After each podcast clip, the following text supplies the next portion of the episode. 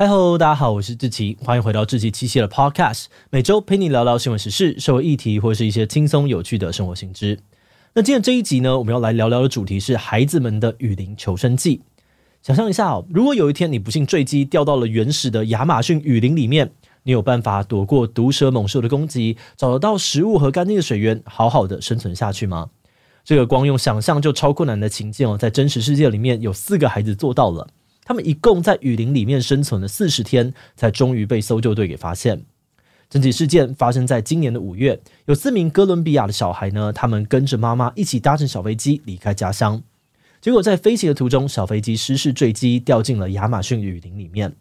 哥伦比亚的搜救队收到消息之后，马上出动救援，但亚马逊雨林又大又很难前进，他们花了两个星期才找到飞机的残骸。飞机上面的三个成人，包含了孩子们的妈妈，都不幸罹难。但奇怪的是，四个孩子却不见踪影。于是搜救队和当地的原住民立刻展开行动，在经历了整整四十天之后，才终于到六月九号找到了这四名孩子。奇迹的是，孩子们被发现时竟然都毫发无伤，只呈现精疲力尽、营养不良的状况。这让各国媒体都啧啧称奇哦，甚至连哥伦比亚的总统都表示，这群孩子展现了生存的典范。年纪还小的他们是怎么样在原始丛林里面生存下来的？搜救队又是怎么样找到这些孩子的呢？今天就让我们一起来聊聊这起不可思议的孩子们的雨林求生记吧。不过在进入今天的节目之前，先让我们进一段工商服务时间。你在进行专案的时候，常常没有办法掌握团队的工作进度吗？或是团队觉得任务的时程分工不明确，资讯很混乱吗？别担心哦，专案管理工具 Asana 就是帮你解决这些困境的重要帮手。Asana 是一款适用于多元工作情境的专案管理工具，它能够透过四种不同的视觉化界面，让你清楚又简单的厘清有哪些任务需要执行，负责人是谁，进度已经执行到哪里，也能够让团队清楚辨识任务的分工跟优先次序。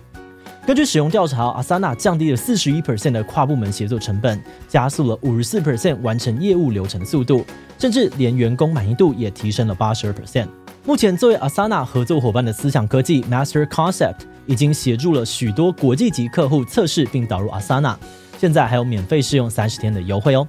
如果你跟团队正在被专案搞得焦头烂额，现在就赶快点击资讯栏的链接，让 Asana 成为你最强大的伙伴吧。好的，那今天的工商服务时间就到这边，我们就开始进入节目的正题吧。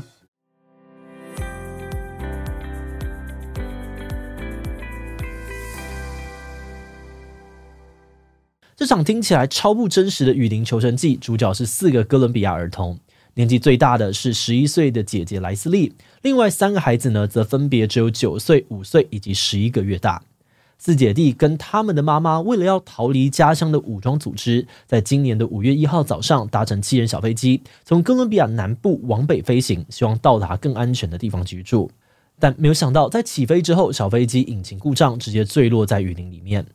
而且他们坠落的地点还是人迹罕至、尚未开发的原始区域。这个区域的树木呢，茂密哦，平均都高达四十公尺，阳光很难照进来，身处其中很容易迷失方向。再加上这个季节的天气也很恶劣，大雨一下就是十六小时以上，这使得搜救队花了整整两个星期，才终于找到飞机的残骸，还有罹难的三名大人遗体。那虽然这四个孩子很幸运的从坠机事件当中存活了下来，但他们在云里面还是面临着许多的威胁，包含了美洲豹啊、毒蛇等等的野兽，还有许多盘踞一方的武装组织，甚至呢找不找得到这个干净的食物啊，还有饮水也都是问题。而另外一方面，哥伦比亚搜救队呢虽然知道希望渺茫哦，但还是决定要想办法找到这四个孩子。哥伦比亚出动了一百五十名士兵、两百名原住民志愿者，还包含了十只搜救犬，还有直升机组成的搜救队，打算要搜寻占地面积超过三百平方公里的领域。而这个领域呢，甚至比整个台北市的面积还要大。他们试了很多的方法哦，比如从飞机上面扔东西，包含像是饼干啊、面粉、水、口哨、打火机跟几千张传单。传单上面呢有求救资讯，请孩子们制造噪音或者是烟雾，让搜救队员可以找到他们。而另外，他们也请孩子的外婆呢用他们的母语维托托语录音，告诉他们待在原地不要动，让搜救队方便定位，尽快的把他们带回家。搜救队员也彼此约定，如果找到活着的孩子呢，就要透过无线电回报奇迹。但是随着时间一点一滴的过去哦，他们还是没有找到孩子。而至于坚持下去的理由，是因为他们一直有找到新的线索。包含了婴儿的奶瓶啊、尿布还有发带。另外呢，他们也没有看到遗体或血迹，这可能呢表示孩子们还活着，并且一直在移动。那终于在飞机失事了四十天之后，有搜救队员回报了四次奇迹，四名孩子被全数寻获，就连最小的婴儿也都奇迹般的存活了下来。这不禁呢让搜救队还有关心这场空难意外的人都很疑惑：这些孩子是怎么样在这么艰难的环境下面还能够找到食物跟饮水，而且成功的避开各种危险呢？关于这四名姐弟的生存关键是什么？各界拥有不同的角度跟诠释。有许多的媒体形容这完全是奇迹。毕竟，就算呢是大人哦，也不一定能够在雨林里面单独生存四十天。那当然，搜救队员出动的人力、科技设备，还有当地原住民的加入，引入原住民的传统知识啊，还有智慧，都让救援的过程更加的顺利。而面对这种难以解释的现象，孩子们的外婆呢，则感谢大地之母释放了他们。一名原住民专家也指出，当地的原住民社群呢，认为这是来自于他们跟大自然的精神联系，因为雨林里面孕育着古老的能量，人们可以借此相互联系与帮助。此外呢，这名专家也说到，母亲的灵魂保护着孩子们，而现在孩子获救，母亲也可以安息了。不过，要在雨林里面生存四十天，许多人认为呢，应该也跟孩子们过去的成长环境有密切的关系。在他们获救进行治疗的过程当中，外界也得以逐渐拼凑出了他们存活下来的秘密。其中最重要的就是姐姐莱斯利呢，知道怎么样照顾弟妹，也知道如何在丛林里面生存。根据孩子们的回忆，坠机之后妈妈还活了几天，并且在断气之前告诉他们要想办法向外求援。因此呢，姐姐莱斯利带着弟弟妹妹离开了飞机。她用发带绑树枝做了简单的帐篷避难所，并且带了飞机上面的木薯粉当做食物。而且幸运的是，当时正值雨林的野果季节哦，莱斯利刚好知道哪些是可以吃的野果跟植物，所以在木薯粉吃完之后呢，他开始摘野果跟种子来吃。此外呢，他也用罐子收集雨水还有积水来获得干净的水源。在这四十天里面呢，他们也常常爬到树上躲避野兽。事实上，这些孩子呢，其实是哥伦比亚南部地区原住民维托托族的小孩。他们从小就很熟悉森林，不止长辈会传授森林的知识、智慧，还有生存技巧。孩子们也会在森林里面玩各种生存游戏，而且在他们的文化里面呢，姐姐会担任妈妈的角色，所以这也是为什么莱斯利可以把弟弟妹妹照顾得那么好的原因之一。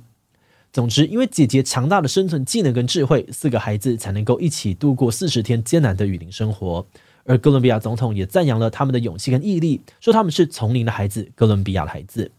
然而，就算他们活了下来哦，四姐弟却还有另外一场生存危机正等着他们。故事一开始呢，我们说到姐弟们之所以要跟妈妈一起搭机离开家乡，也就是哥伦比亚南部的偏远小镇，是因为当地有许多的武装派系在交战，导致居民啊跟原住民维托托族长期饱受暴力的威胁。反叛组织哥伦比亚革命武装力量常年与政府对抗，双方在过去的交战当中波及了无数的平民。即使呢，在二零一六年哦，他们已经跟哥伦比亚政府签署了和平协议，但许多的分支还有派系依然控制着当地的许多村庄，也持续的发生不少冲突事件。所以，如果要把四姐弟送回家乡，就又会让他们再次回到不安全的环境当中。但这刚好就是他们的爸爸一开始要把四姐弟送走的原因。此外呢，回到原本的家乡啊，即使没有安全问题，孩子们的未来也可能不是很光明。他们的家乡不止离这个市区偏远，没有电力服务，孩子们缺乏教育资源，大人们的就业机会也不多。再加上暴力事件频传，因此对于当地的维托多族社群来说，就好像被国家抛弃了一样。如今，在经过了一个月的治疗之后，这四名姐弟已经在七月中旬出院。在住院的期间，姐姐莱斯利把在雨林当中的景象画了出来，其中包含了一只狗狗。这只狗狗当时陪伴了他们好几天，但最后却不见踪影。从画中呢，军方推断这只狗应该是就是失踪的其中一只搜救犬，它叫做威尔森。那因为它之前参加过许多的任务，所以军方并没有放弃搜索，希望能够尽快的把威尔森给带回来。而目前虽然孩子们已经平安出院了，但事件还尚未告一段落，因为他们的父亲与外公竟然爆发了监护权大战。外公指控哦，父亲有家暴的问题，每次夫妻爆发冲突时，孩子们就会躲进雨林里面。而父亲这边呢，也承认自己曾经动手打妻子，但强调这是私人的家事，不应该要被公审。那由于父亲跟外公都互不让步，所以孩子们呢会先由当地的儿福机构负责照护。在接下来的六个月内呢，相关的机构也会做出评估，决定谁能够争取到孩子们的最终监护权。节目的最后，也想来聊聊我们制作这集的想法。我们觉得，从这四名姐弟搭上飞机坠机后雨林求生，到获救后出院的那一刻，每一个环节都充满了转折。某种程度上面呢，这也反映出了哥伦比亚至今难解的社会问题，例如武装组织的暴力威胁、原住民的生存危机，以及一个家庭的家暴问题等等。不过，从这四名姐弟的故事里面，最令人动容的还是他们的生存能力跟求生意志。这个故事呢，让我们联想到二零一八年发生在泰国的洞穴救援案。当时国际救援团队合作，花了十八天，成功的把困在洞穴里面的十三名少年跟教练救了出来。